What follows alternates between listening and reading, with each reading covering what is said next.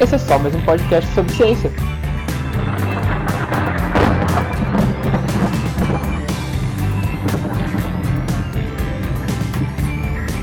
Olá, seja muito bem-vindo ao episódio 30 de Só Mais Um Podcast sobre Ciência. Eu sou o Gabriel. E eu sou o Ricardo. E hoje, Ricardo, nós vamos tentar falar sobre física nuclear. O que, que você acha? Exato, a gente pouco a pouco está zerando né, os campos da física. A gente já falou, obviamente, de astronomia, já falamos de cosmologia, física de plasma, mecânica quântica, já falamos de física de partículas e de algumas outras. E hoje a gente vai falar de física nuclear. Para ensinar um pouco, na verdade, de física nuclear, a gente traz a professora doutora Débora Pérez Menezes para bater esse papo com a gente. Ah, eu queria agradecer a Carol e o Antunes do canal Physiclass. Eles já tinham feito uma entrevista com a professora Débora no canal deles, né, no podcast deles, e eu chupinhei ali a, a convidada deles. Então já, já aviso o pessoal para dar um pulo lá no Physiclass para ver a entrevista que eles fizeram por lá.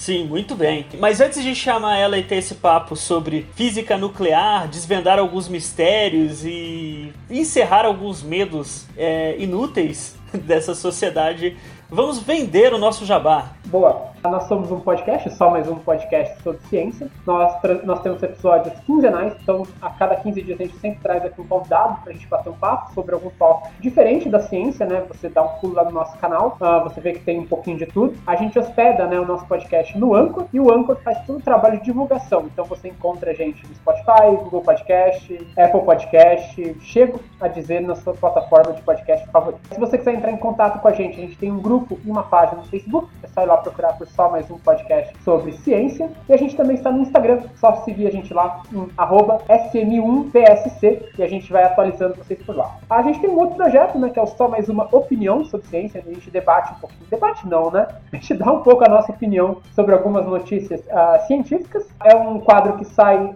semanalmente e sai lá no YouTube, então segue a gente lá no, no YouTube também. É isso, então vamos chamar a professora. Bora!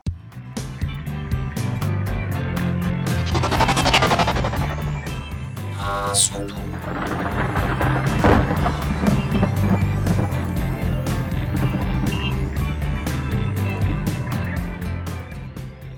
Então, Ricardo, estamos aqui com a nossa convidada. Você poderia fazer as honras de apresentá-la?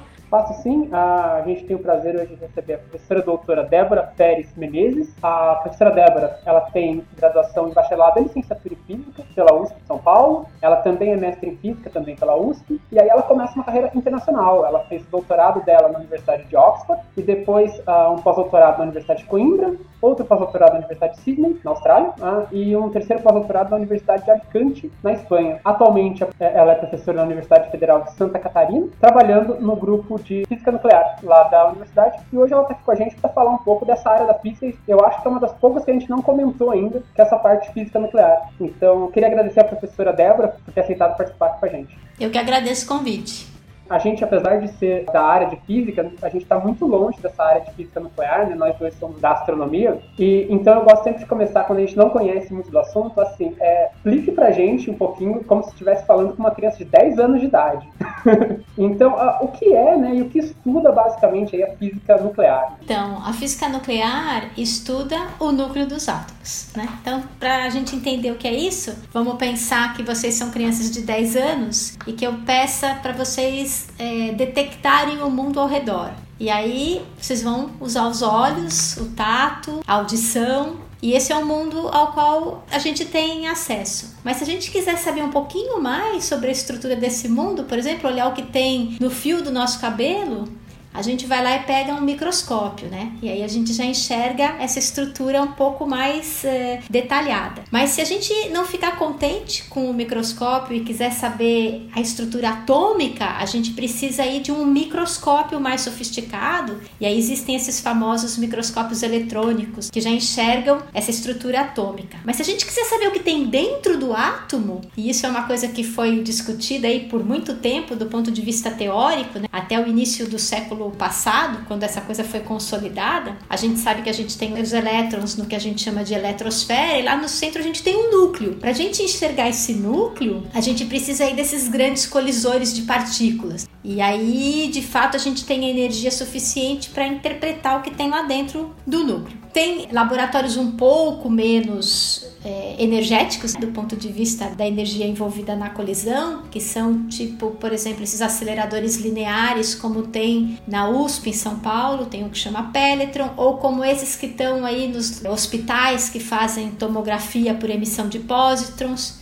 Então a gente precisa acelerar partículas, a gente faz uma coisa que a gente chama de que é uma física meio burra, né? Que é colidir coisas para enxergar o que tem lá dentro, né? Meio burra pelo seguinte: vamos supor que a gente tenha dois carros completamente pretos, com os vidros todos pretos, e a gente não sabe nada sobre carros, mas a gente gostaria de saber o que tem dentro do carro. Então, o que, que a gente faz? Então, um jeito seria acelerar um carro, acelerar outro carro e fazê-los colidir, ou acelerar um carro e deixá-lo bater num muro e vai voar. Banco, direção, roda Pronto, a gente já sabe o que tem lá dentro do carro. Então, essa física, para entender o interior da matéria, lá muito dentro, que é o que está no núcleo do átomo, ela se baseia em colisões de partículas ou em colisões de elétrons com núcleos um pouquinho mais pesados. E aí a gente sabe que existe lá um núcleo que tem uma certa estrutura nuclear e é isso que eu estudo. Ai, que coisa linda! Olha, é, a gente já falou com algumas pessoas que trabalham com partículas, e acho que essa é a primeira vez que alguém me explica a, a colisão de partículas dessa maneira. E, uh, e realmente faz todo sentido. A hora que a senhora começou a descrever o, o cenário, eu falei, ah, não, é que é isso mesmo? Se existe uma delimitação onde que começa a física de partículas e onde que começa a física nuclear? É artificial, né? É um limite artificial. O que eu faço, a gente costuma chamar de física de hadrons. Então, hadrons são todas as partículas que sentem a força nuclear forte. E aí, voltando lá para a criança de 10 anos, né? Tem quatro forças na natureza bem conhecidas: a força gravitacional, que mantém aí a Lua orbitando ao redor da Terra, a Terra ao redor do Sol, né? A eletromagnética, que é aquela coisa que a gente sabe quando a gente brinca com ímãs, pode até ser um ímã de geladeira. E aí tem duas forças nucleares. Então percebam que a força nuclear é muito importante, porque das quatro interações da natureza, duas têm origem nuclear. Uma é a força nuclear fraca, que está é, tá por trás aí da, dos decaimentos radioativos, e a outra é a força nuclear forte, que está por trás dessa estrutura aí do núcleo dentro do átomo, dessa coisa se manter coesa, né? E ter uma dimensão tão diminuta. Então é assim, a física nuclear começou lá nos anos 50, com a história dos reatores e da bomba, né? Foi uma, uma coisa muito forte lá no, nos primórdios do desenvolvimento da física como uma ciência. A física nuclear foi teve um papel fundamental nisso, mas aí a escala de energia foi aumentando, né? Conforme esses laboratórios foram sendo construídos. E aí a gente foi dessa estrutura só de núcleo, onde a gente tem os nucleons, que são os prótons e os nêutrons, para uma estrutura ainda mais para dentro dos nucleons, que é onde a gente tem os quarks. Então tem essa coisa aí de achar, ah, então quando eu estou trabalhando no nível de quarks, então essa força nuclear forte, ela está sendo vista sob a ótica de uma física de partículas, não sei. Em muitos países do mundo não existe essa divisão. Por exemplo, se vocês olharem na França, tem o GANIL, que é um laboratório de física nuclear mais conhecido, grande acelerador nacional de íons pesados, Grand Accelerateur National de Ions Lourds, que fica em Caen, na Normandia, e eles fazem colisões é, a nível de encontrar partículas, mas ele é um laboratório de física nuclear e, e no nome dele está escrito acelerador nuclear de íons pesados. Agora, a física nuclear é muito ampla, muito maior do que a física de partículas. Ela tem uma área aplicada enorme, vai desde a física médica até estudo de objetos de arte com aceleradores de partícula para identificar qual a composição, se é mesmo uma arte genuína ou se ela foi, sei lá, se alguém pintou por cima ou se foi falsificada. E depois tem essa física nuclear toda voltada para reatores, para energia. Depois tem a fusão nuclear, né, que estão tentando aí nos tokamaks depois tem essa física mais experimental, que vai de baixas energias, energias intermediárias, algumas são feitas com feixes radioativos, à procura de elementos mais exóticos, mas que sejam estáveis. Enfim, e aí tem que é o que a gente chama de física de partículas, que é o que eles fazem lá no LHC e coisas desse tipo, que tem um, uma característica que está aumentando, né? Porque as coisas estão ficando mais conhecidas, mas é um, um escopo um pouco mais limitado. Com menos aplicações tecnológicas e coisas desse tipo. Então dizer para você onde termina uma e onde começa a outra, eu diria que é impossível. E você vai em países onde tem gente fazendo física associada com a LHC num departamento de física nuclear. O importante é que é tudo lindo e é tudo física e É até interessante porque eu nem sabia que estavam tentando usar tokamak para fazer fusão e tipo tokamak tipicamente é conhecido como uma ferramenta para estudar plasma, né? Então, é porque a fusão nuclear é uma plasma, né? O que é o Sol, certo? O Sol é um plasma aquecido a, tempera a temperaturas altíssimas e a temperatura é tão alta que você passa a ter um íon, por isso que ele é um plasma, o, o, os elétrons se dissociam da sua estrutura nuclear ali, e você tem esse plasma, onde é, justamente por ser plasma você tem a facilitação de fazer dois hidrogênios, por exemplo, virarem um deuteron e assim por diante. Então, a física, essa, essa física de fusão, ela está progredindo agora rapidamente. Por muitos anos, ela ficou num estágio em que se gastava mais energia do que se obtinha energia nesses laboratórios de fusão, né? Para você botar um tokamak para funcionar, você tem que ligar na tomada, né? E aí você paga a conta. E essa conta que você pagava era mais alta em quilowatts-hora do que aquela energia que você produzia por fusão. Hoje já não é assim, né? Tem o ITER na Europa e tem um, um outro grande na Inglaterra, os dois já estão pagando a conta. E a ideia é até 2030, mais ou menos, a gente ter um grande laboratório de fusão experimental.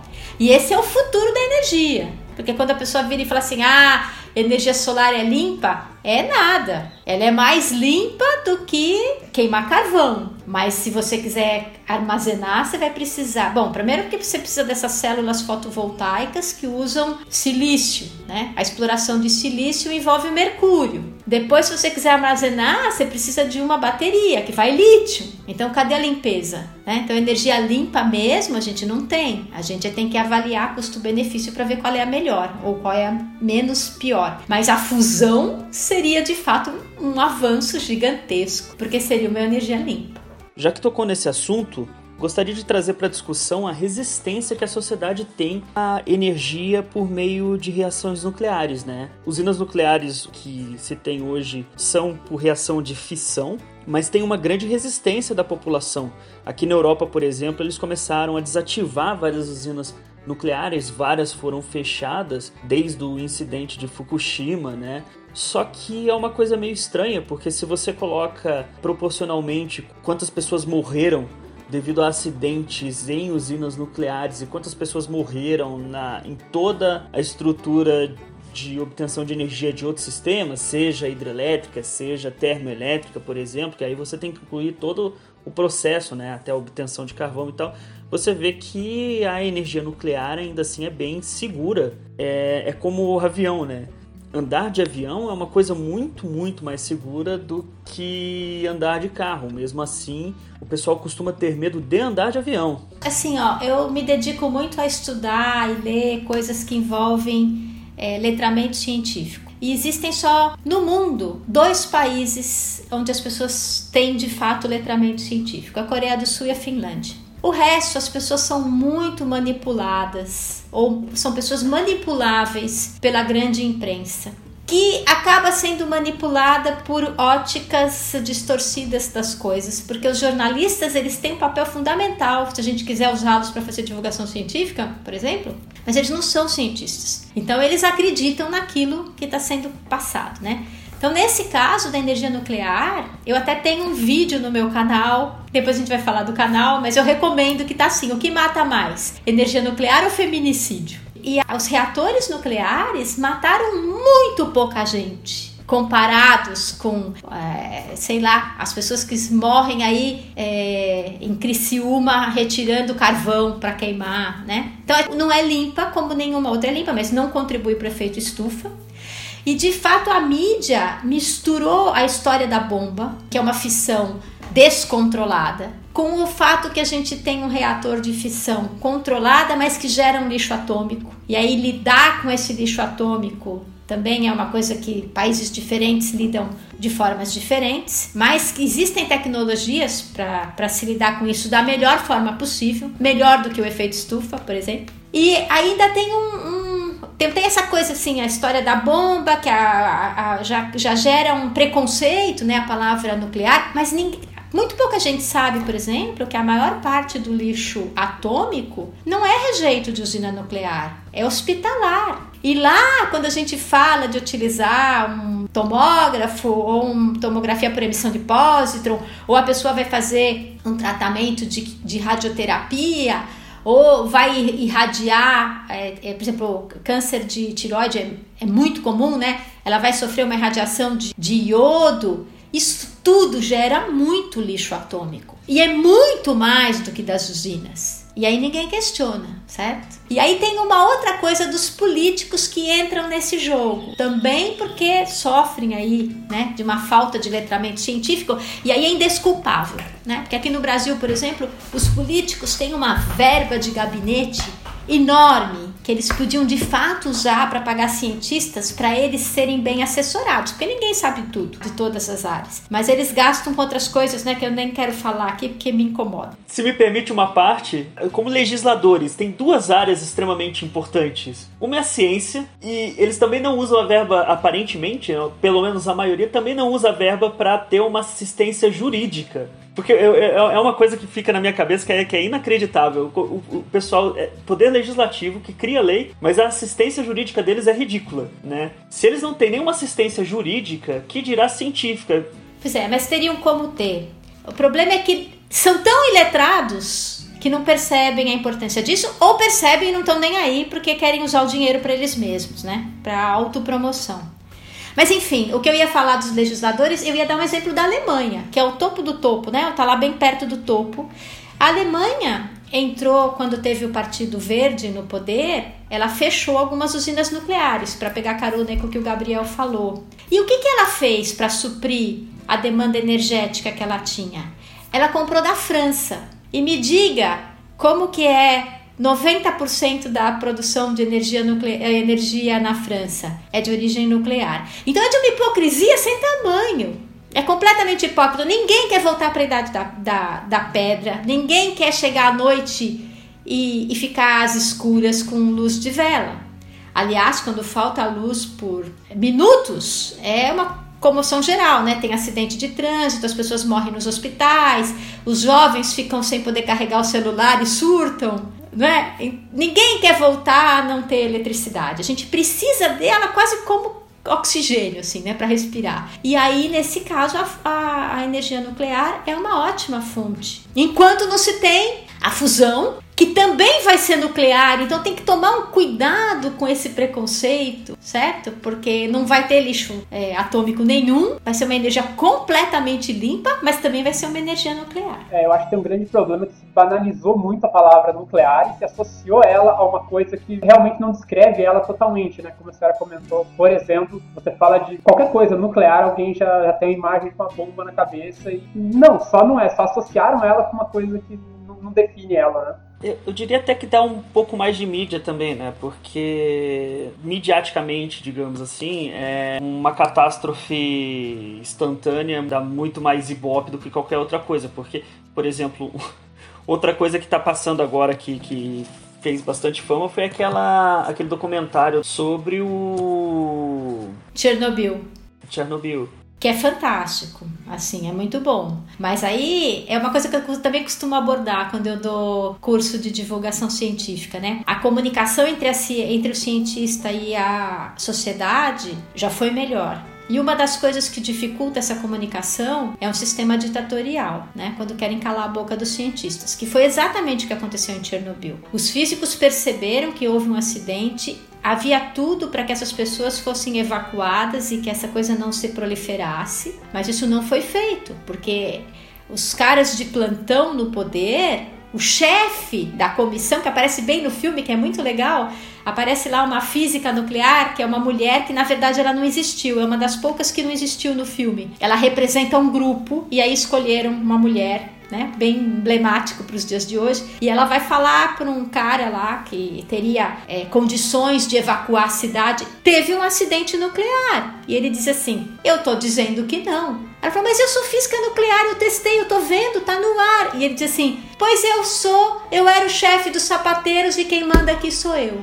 Certo? Então o cara foi catapultado da posição de chefe dos sapateiros para tomador de decisões. E isso tem um reflexo.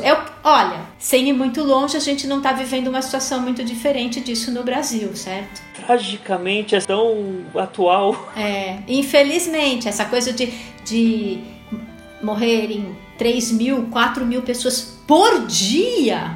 Não teve nenhuma, nenhuma bomba nuclear matou tanta gente. Por quê? Porque é o negacionismo da ciência aí em prática a todo vapor. Então aqui é Chernobyl diário, né? E as pessoas vão normalizando isso, porque é bem o que você falou. Quando tem uma catástrofe momentânea, aquilo chama muita atenção.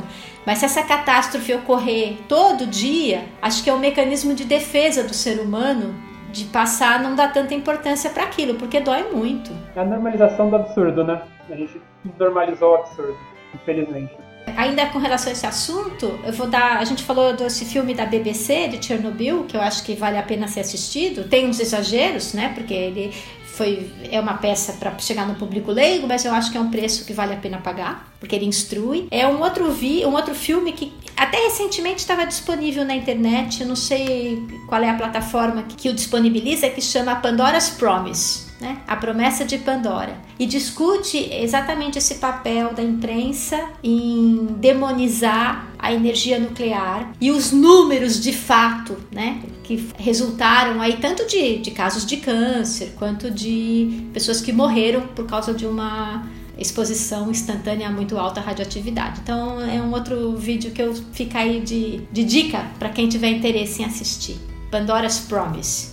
Legal, a senhora comentou um pouquinho sobre esse iletramento e, na verdade, a, a falta de divulgação científica e como as pseudociências elas se espalham muito rápido, né? A gente, como, como astrônomo, vira e mexe tem que encontra aí umas perguntas sobre absurdos, é tipo astrologia, terra plana, isso, aquilo. Ah, no campo da senhora, a senhora tem que responder algum tipo de pergunta relacionada à pseudociência nesse sentido, na parte de energia nuclear, de física nuclear? Não, não tô conseguindo lembrar de nada assim nesse momento, a não ser essa ênfase muito grande com relação ao desconhecido, né, da, da parte aí de, de reação nuclear, que as pessoas de fato não sabem que ela está aí nos hospitais está nos museus, né? No Louvre, embaixo do Louvre tem lá um acelerador de partículas que é feito para avaliar as imagens. Então as pessoas realmente sabem muito pouco. E aí eu acho que a gente também tem um pouco de culpa, porque a gente não ocupou esse espaço que está sendo ocupado pelas pseudociências, né?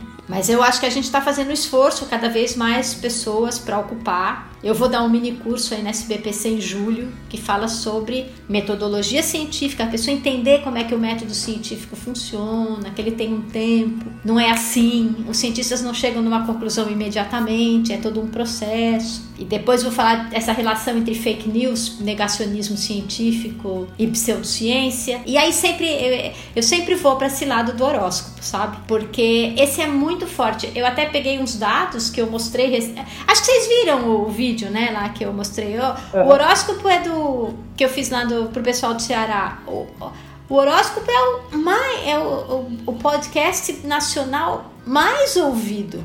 Isso realmente é chocante, né? E aí lá no meu canal eu fiz uma série sobre astrologia versus astronomia e construir todo um arcabouço lógico para mostrar que astrologia não faz o menor sentido e no final ainda fala assim, bom, mas se você depois disso tudo quiser continuar acreditando, pelo menos você é um crente mais, mais bem instruído, né? Pra ver a quantidade de gente que reclama e xinga e diz assim, ai, sua louca, vai estudar, você não entende nada, vai, vai lá estudar o mapa astral. Quer dizer, a, aí tem um negócio né, que os psicólogos chamam de efeito rebote, que assim, a, a pessoa acreditou, começou a acreditar em horóscopo quando ela nasceu, né? Que ela nasce e a mãe ou o pai dizem assim: você é do signo de sei lá o quê. E aí a pessoa cresce se identificando com as pessoas que são daquele signo. E de repente alguém fala para mim, isso é uma bobagem. São 13 constelações, não são 12. Tem lá o Fiuco em dezembro. O teu signo é o Fiuco. Se existisse um signo, não seria. E aí percebe isso é dizer para a pessoa, olha, tudo que você acreditou aí por 20 anos, 30 anos, não faz sentido nenhum. É como jogar, falar para a pessoa descartar um pedaço do que ela foi, né? E aí isso é muito forte, é difícil. E aí tem aquele, eu gosto sempre de uma frase que eu falo do Mark Twain, que ele diz assim: é muito mais fácil você enganar uma pessoa do que você convencê-la que ela foi que ela foi enganada. Porque para convencê-la que ela foi enganada, ela, ela tem que aceitar que ela foi ludibriada. Percebe como é difícil isso? A, a, gente mais ou menos está passando por esse momento agora no Brasil, se você for parar pra pensar. Também! É só um pessoal que realmente foi enganado, mas abraçou de tal jeito uma causa que agora parece que tá, tá tarde demais, né? Um certo 30% que não quer aceitar que foi enganado? Não, mas espera lá. Acho que não. Aí acho que 30% não. Eu acho que tem aí uns 15% que tem interesse nessa causa, certo? Econômicos e outros têm interesses porque se identificam. São pessoas que já tinham esse perfil conservador, machista, é, sexista, misógino, é, sei lá. É, tudo em nome de Deus. E aí já tinha esse pessoal que tinha esse perfil e que estava calado. E agora eles têm voz, né? E, e é uma coisa muito agressiva porque essas pessoas também querem se armar. E não é armar da Bíblia, eles querem se armar de uma arma, né? Então eu não acho que sejam 30% de enganados, não. Acho que teve uma porcentagem de enganados, mas que tem aí que tem um grupo que ainda continua enganado. Na minha família, na de vocês, todo canto a gente vai achar isso. Mas tem aí um grupo de uns 15 a 20% que tá junto, certo? Ou por interesses econômicos ou porque pensa da mesma forma. É aquele pessoal que daqui a um tempo já não vai estar tá mais quando o interesse só mudar, né? Porque é aquele pessoal que vai pulando de lugar para lugar. Bom, é, voltando um pouquinho para a parte da ciência, a gente está tá comentando bastante sobre algumas aplicações de física nuclear, né? E eu queria saber como anda, né? Em que pé anda a física nuclear de fato no Brasil. Porque eu acredito que montar, por exemplo, um acelerador de partículas não deve ser a coisa mais barata do mundo, né? Então, a física nuclear no Brasil é muito boa. A gente tem grupos muito fortes no Rio, em São Paulo, aqui em Florianópolis também tem um grupo, e tem outras pessoas espalhadas por aí, né? Porque é claro que as pessoas. Eu vou falar física nuclear e partículas, vou juntar as duas coisas agora. É claro que a gente não vai ter um LHC montado aqui, mas no Brasil tem cientistas que fazem parte das equipes que vão lá no LHC fazer é, medidas ou pessoas que são teóricas e que analisam os dados experimentais. Então, existem essas pessoas que não dependem da existência dos aceleradores, né? Elas se unem a grupos que vão para os aceleradores.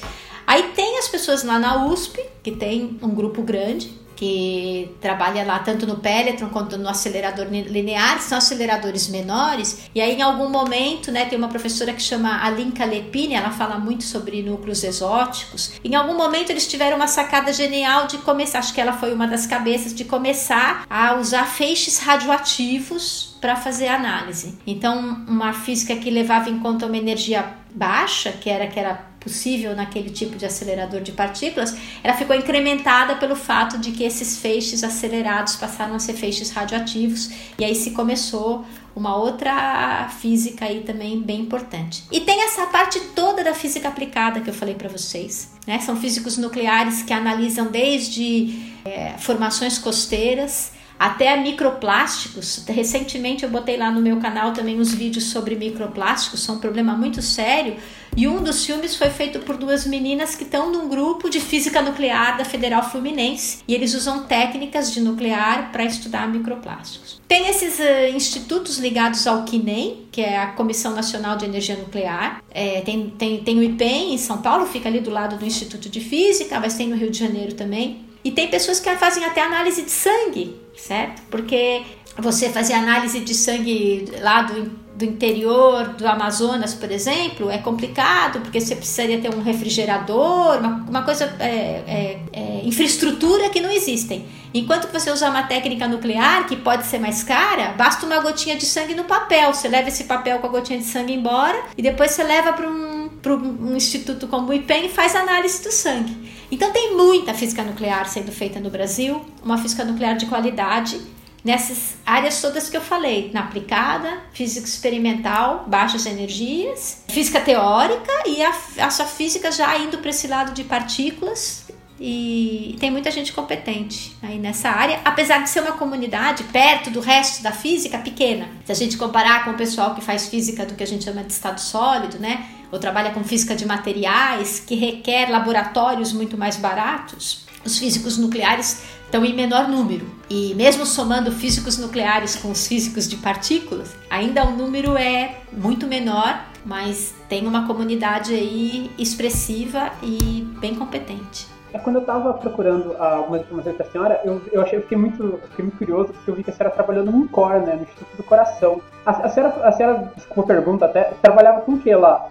Então, eu trabalhava com um equipamento que depois foi descontinuado se chamava magnetocardiógrafo. Eu trabalhei no ICOR entre o mestrado e o doutorado, assim, quando eu, quando eu acabei a graduação, estava acabando a graduação, meu marido descobriu esse concurso no INCOR. Não tinha concurso para físico, né? Ainda mais recém. Hoje tem, hoje os hospitais contratam mais gente, mas naquela época não contratavam ninguém. Aí eu vi aquele concurso, eu não sabia nada de física médica. Aí eu fui lá na porta de uma professora que trabalhava com física médica, ela me indicou um livro, eu li o livro, fiz o concurso, fiquei em segundo lugar. Bom, e aí não fui chamar, eu fui fazer o mestrado, né? Quando eu tava acabando o mestrado, aquele concurso ia expirar, ele era válido por dois anos. Eles me chamaram para trabalhar, quer dizer, caiu como uma luva, né? E aí eu fui. E aí foi muito muito divertido, mas uh, depois eu desisti, resolvi fazer doutorado, porque eu fiquei pensando, puxa, eu vou ficar a vida inteira fazendo isso, não vou aguentar. Porque era, foi muito legal no começo, mas depois eu vi que aquilo ia ser uma rotina, né? Enquanto que quando você tá na academia, cada dia é um dia, né? Você vai.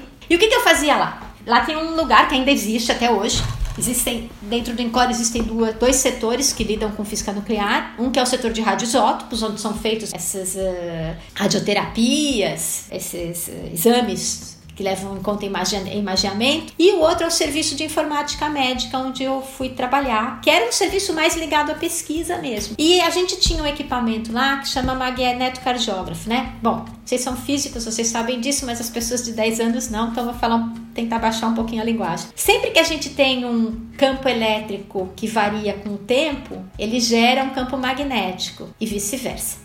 O nosso coração, ele bate, o movimento mecânico é resultado de um choque. Né? Lá no meio do coração tem um negocinho que chama nó sinoatrial.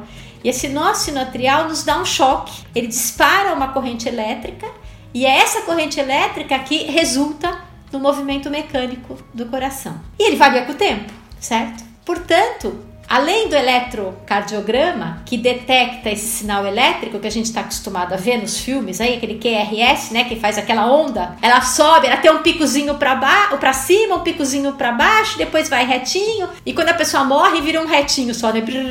Então esse sinal é uma onda que é captada porque tem esse sinal elétrico do coração.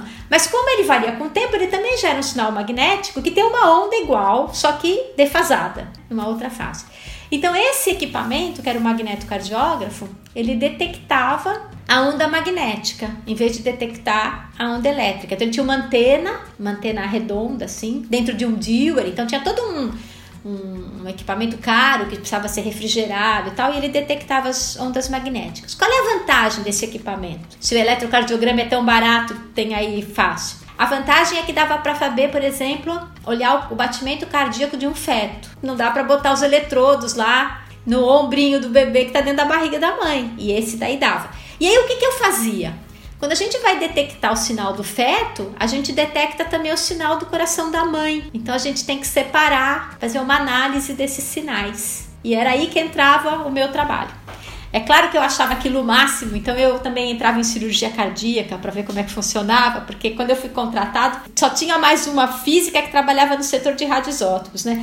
Aí os médicos, que tinham os técnicos que faziam aquele trabalho muito bom lá no meu setor, eles diziam assim: "Ah, me chegou uma física". Ah, então eu quero a física na minha cirurgia, não quero mais o técnico, né? O técnico dava de 10 a 0 em mim, mas lá ia eu, porque eu ficava curiosa e ia lá participar também. Mas enfim, foi isso que eu fiz. E aí esse magnetocardiógrafo era, é, era da Siemens.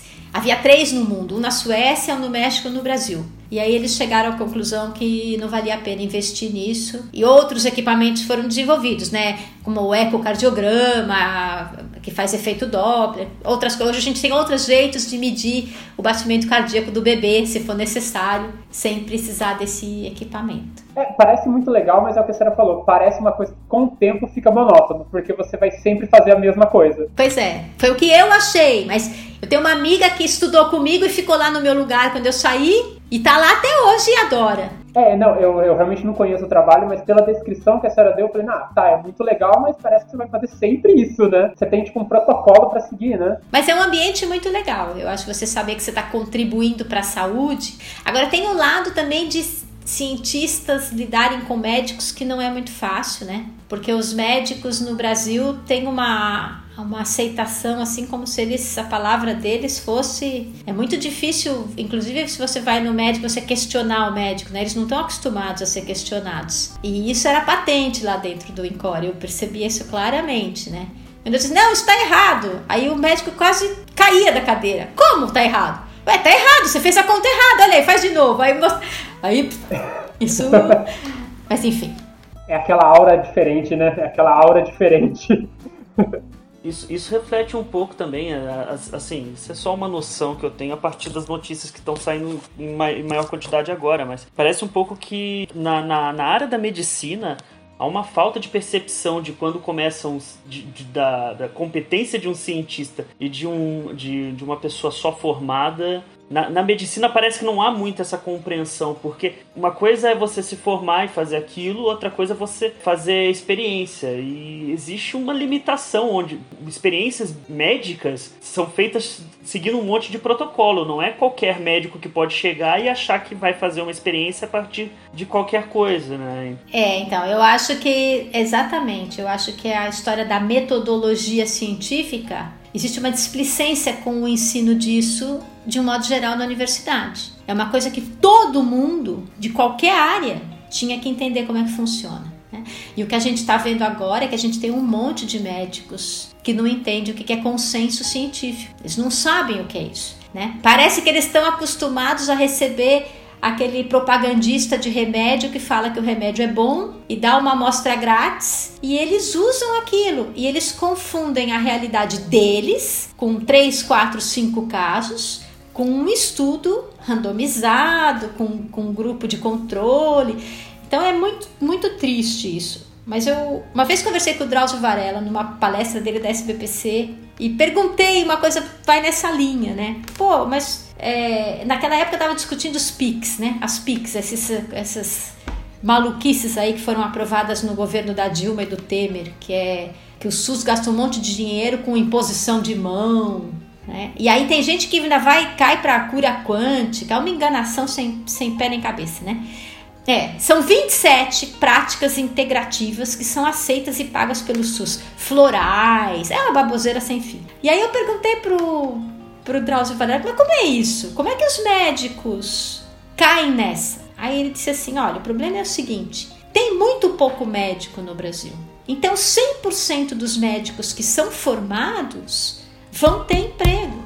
E não são 100% dos médicos que são bem formados. Certo? E aí tem essa coisa do público leigo não perceber, né? Achar que o médico é médico e todo médico é excelente, né? Um assunto que agora, com essa história da cloroquina, ficou muito óbvio, mas que até pouco tempo atrás era uma coisa muito pouco comentada, apesar desses pics, né? Mas essa realidade não é prerrogativa brasileira, não. Eu acho que isso é uma coisa. Eu tenho uma teoria de como melhorar essa escola dos médicos. Né? Eu sempre falo que tem.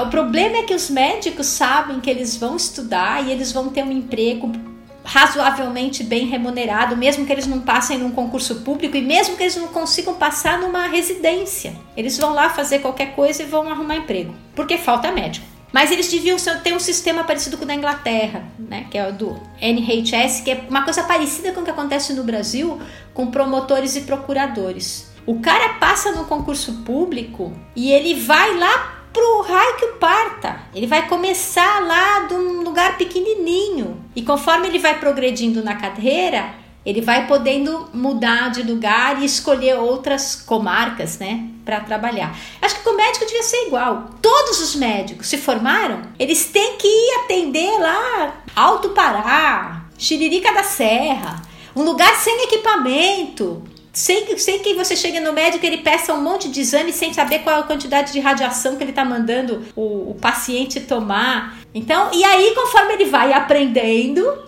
né? Isso ia resolver muita coisa, mas não vai rolar. Só na minha cabeça. É, não é uma realidade até ilustrada pelo caso do mais, dos mais médicos que acabou, né? A gente teve aquele monte de concurso aberto, porque tá faltando médico em tal lugar. Aí rapidamente essas vagas foram uh, preenchidas por, por, médicos brasileiros realmente. Aí passou uma semana, todo mundo tirou o seu nome, e essas cidades que, que, são mais afastadas, né? As Tiririca da Serra da Vida, tá todo mundo sem médico agora, porque mandaram quem se dispunha a ir pra lá não vai mais. Né? É, então, mas, mas a, a gente deveria ter um mecanismo no Brasil. A gente deveria ter mais faculdades de medicina, certo? Para equilibrar essa demanda. E a gente deveria ter um mecanismo que obrigasse as pessoas recém-formadas a começar de baixo, certo? E o de baixo é com menos equipamentos, elas iam aprender mais. Mas eu realmente concordo muito. E assim, não só assim, um primeiro ponto em ter mais faculdade de medicina é também a gente precisaria primeiro é, desutilizar porque como a faculdade de medicina é extremamente elitista na sociedade brasileira, a gente nunca vai ter, se, se continuar nesse ritmo de elitismo, a gente nunca vai ter médico suficiente, porque a gente não tem uma parcela da população tão grande na, na, na elite que possa suprir vaga de medicina, né? Tipo, e esse é um ponto. Outro ponto, um pouco resgatando que eu tinha falado lá atrás, eh, do, do desse lance de medicina, é muito engraçado como eles, aparentemente, é, o, os médicos hoje eles confundem muito a decisão médica que eles, que eles devem tirar com uma pesquisa científica, o que é muito perigoso, porque a decisão médica, até onde eu entenderia, deveria ser baseado em ciência. E não é o que acontece. A gente viu isso. Isso está muito claro naquele caso de, da nebulização de hidroxicloroquina. E o, o como é que era? Ozônio, Ozônio do ânus.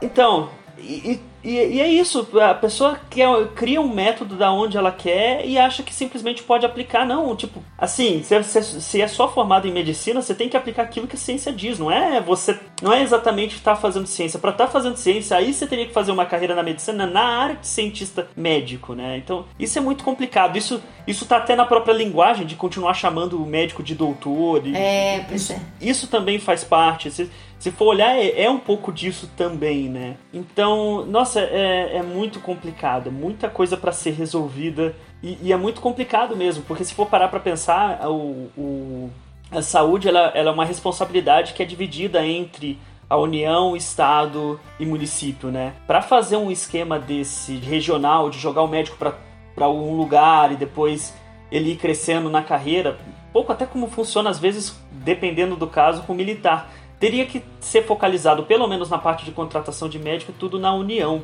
E deveria ser pensado algo assim. E como o Ricardo até falou, o programa Mais Médico, que era, uma, era, era da União, era um programa do governo federal, ele poderia fazer isso, mas aí vem o caso de que a gente não tem número para isso, e aí todo médico que se forma, como a senhora falou, é, consegue emprego, então não vai querer, mesmo que a vaga ofereça um pouco mais, ir para longe, onde ele já é cômodo, né?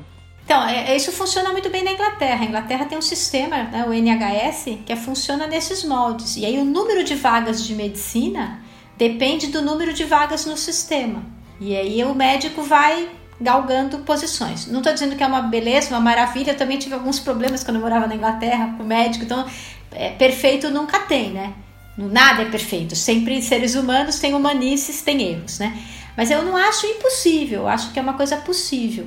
Mas se vocês lembrarem, esse sistema mais médico sofreu um bombardeio enorme dos médicos, como se tivessem médicos brasileiros que tivessem sem emprego porque se estava dando emprego para os médicos cubanos ou mas enfim é algo para ser pensado e eu acho que agora com essa história da covid muita gente vai refletir e uma coisa que eu falo sempre que vai na linha aí do que o Gabriel falou é que o médico ele é como um engenheiro ele é um técnico, certo? Ele foi treinado para resolver situações as quais ele já viu. Ele não foi treinado para fazer ciência. Então, ele, ele, esse, ele tem que se colocar na posição de técnico. Mas tem esse endeusamento aí do médico, que eu até entendo, né? Porque as pessoas vão no médico quando? Quando elas estão fragilizadas. Estão precisando de ajuda. E aí acabam endeusando, né? Quem está ajudando. Mas eu acho que é uma, é uma coisa que tem que ser repensada, mas não cabe a mim que sou física, só tô aqui dando palpite.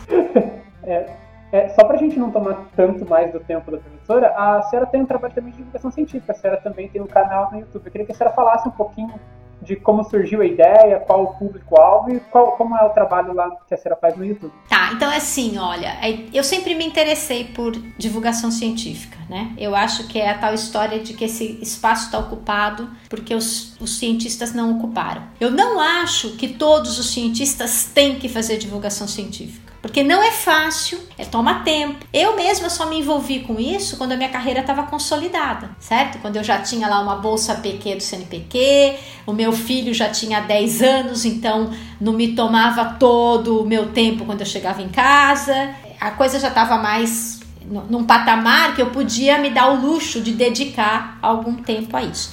E aí a primeira coisa que eu fiz foi tentar implementar um museu de ciências aqui em Florianópolis, que não tem no estado de Santa Catarina. E aí comecei, junto com a ajuda de um professor do departamento, uma grande ajuda por sinal, ele fazia talvez mais 50% do trabalho, que era o professor Nelson Canzian. A gente montou um parque, chamava Parque Viva Ciência eram equipamentos a um ar livre e tal. E aquilo foi super legal. Depois houve problemas internos aqui da universidade, esse projeto foi descontinuado, né? Mas eu sempre gostei disso. E aí, quando chegou em 2000, esse meu canal é de 2019, né? Começou em 2019, veio um, um discurso muito forte do negacionismo científico e contra as mulheres. Então, o que eu pensei foi dar voz às duas coisas ao mesmo tempo. Mostrar que as mulheres são capazes de fazer ciência de qualidade, tanto quanto os homens, e falar de ciência, né? Abordando tanto a parte de letramento científico, então tenho vídeos lá do tipo Porque o céu é azul, todo mundo devia saber, mas eu diria,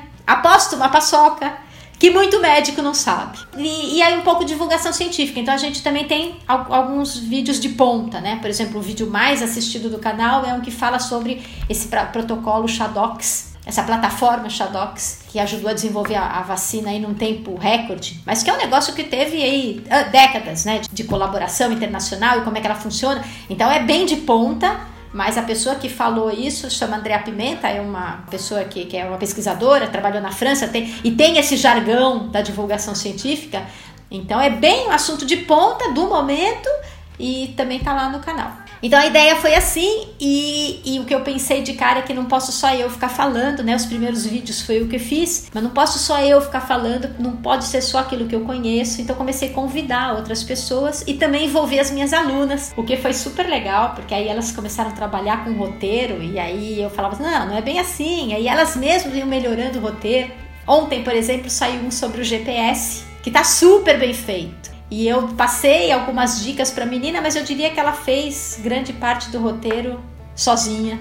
E aí tem a equipe, né? Tem uma aluna de licenciatura, que é a Gabriela, que me ajuda em tudo, divulgação, redes sociais, porque eu não dou conta. E tem o Kevin, que é um cara que é do design, é um designer e ele faz toda a parte de edição. E eu digo que ele dá o toque de Midas, né? Porque os vídeos são as pessoas falando e ele anima aquilo, bota figurinha, bota figura, bota vai atrás, enfim. É um trabalho bem multidisciplinar, super legal. Eu só sinto pena que eu vejo que ele tá numa bolha assim, sabe? Tem lá quase 3 mil seguidores, mas a impressão que eu tenho é que são pessoas que ou fazem ciência ou estão muito próximas das pessoas que fazem ciência. Eu não consegui furar essa bolha. Eu não sei qual seria o, cam o caminho, porque a gente tem assunto que poderia servir para criança, para adolescente. Então dá, daria para furar a bolha, mas eu não sei qual é o caminho para chegar lá, né? Então a gente tá procurando essa resposta também. Eh, se a gente encontrar, a gente avisa. Perfeito. E se a senhora descobrir também, a senhora nos conta. É importante que a senhora colocou, né, a questão de falar sobre ciência no Brasil já é muito difícil, e aí quando você tem ainda uma mulher falando é ainda mais difícil, porque a gente não pode esquecer que a gente tem todo aquele machismo entravado na sociedade, né? Então, quando você vê alguém falando de ciência, dependendo ali do, do, do, seu pensamento, você já pode achar estranho. Agora, a chance de você ver uma mulher falando de ciência e você querer desqualificar ainda mais, só pelo fato de ser uma mulher falando, é muito maior. A gente tem que dar realmente uma importância muito grande para isso, né? É, e aí tem o lado que o próprio nome do canal já vai afastar as pessoas que têm preconceito. Chama Mulheres na Ciência. Exato.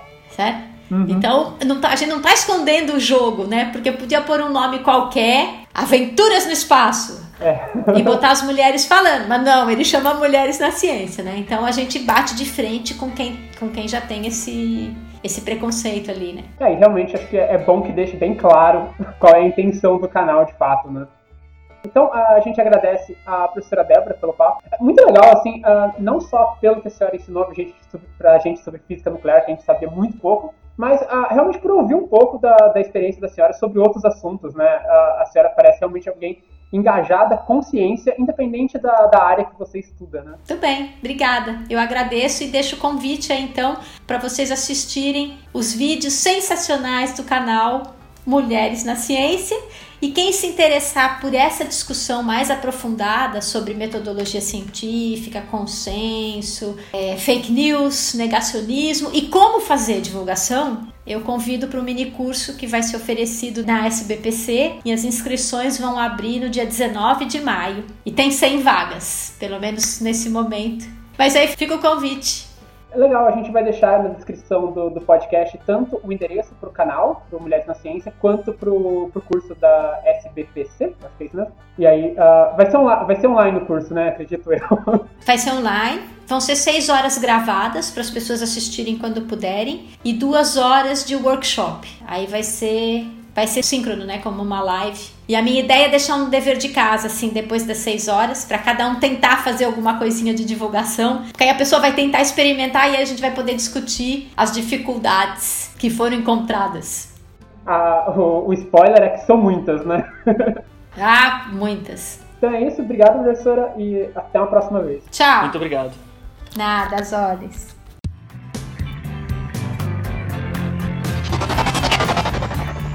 Comentário.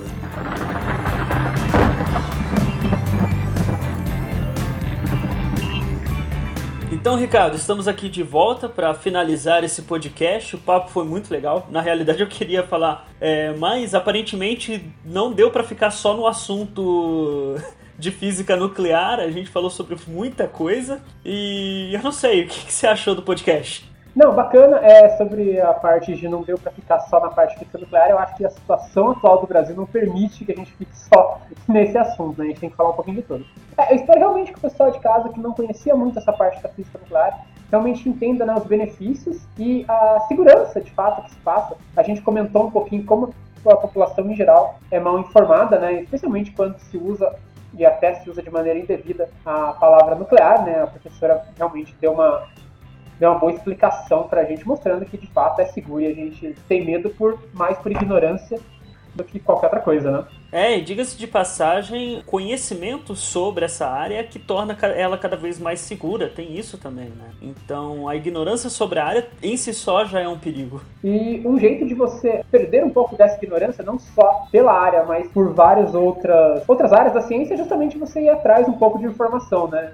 parafraseando ET Bilu, busque conhecimento, mas busque nos lugares certos, né? A gente tem muita coisa por aí, né? E esse é o grande ponto da internet, né? Você tem muita informação, mas você tem que fazer uma peneira bem, bem fina, né? Porque tem bastante porcaria. Um dos canais que realmente ajuda é o canal justamente da professora Débora, o canal Mulheres na Ciência. Então se inscrevam lá, tem um pouco de tudo, tá? É um canal uh, de divulgação científica, mas ele não é só de física, então tem lá papo também sobre física nuclear, mas tem papo sobre radioterapia, aquecimento global, vacinas. Então tem um pouquinho de tudo lá no canal dela. São, são vídeos bem legais, muito bem produzidos. Uh, vídeos curtos, né? A gente sabe que hoje o pessoal tem essa urgência por ver coisas rápidas, né? E ver cada vez mais coisas. Então, diferentemente da gente, a professora Débora consegue fazer um trabalho mais sucinto e focado. Então os vídeos dela são bem curtinhos, bem interessantes. Vão lá, deem uma força no canal dela, Mulheres na E eu acho que é isso. A gente fica por aqui. Lembrando que provavelmente hoje tem um vídeo lá no nosso canal no YouTube. Corre lá para conferir, curte, deixa o like. E não sei, já que a gente tá passando pelo episódio 30, não, não é um, um número é, é um número bola,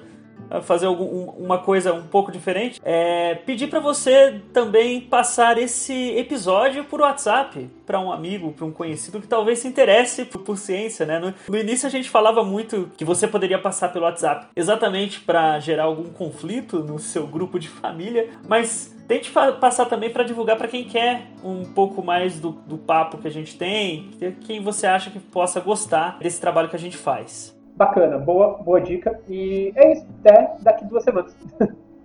Até daqui duas semanas.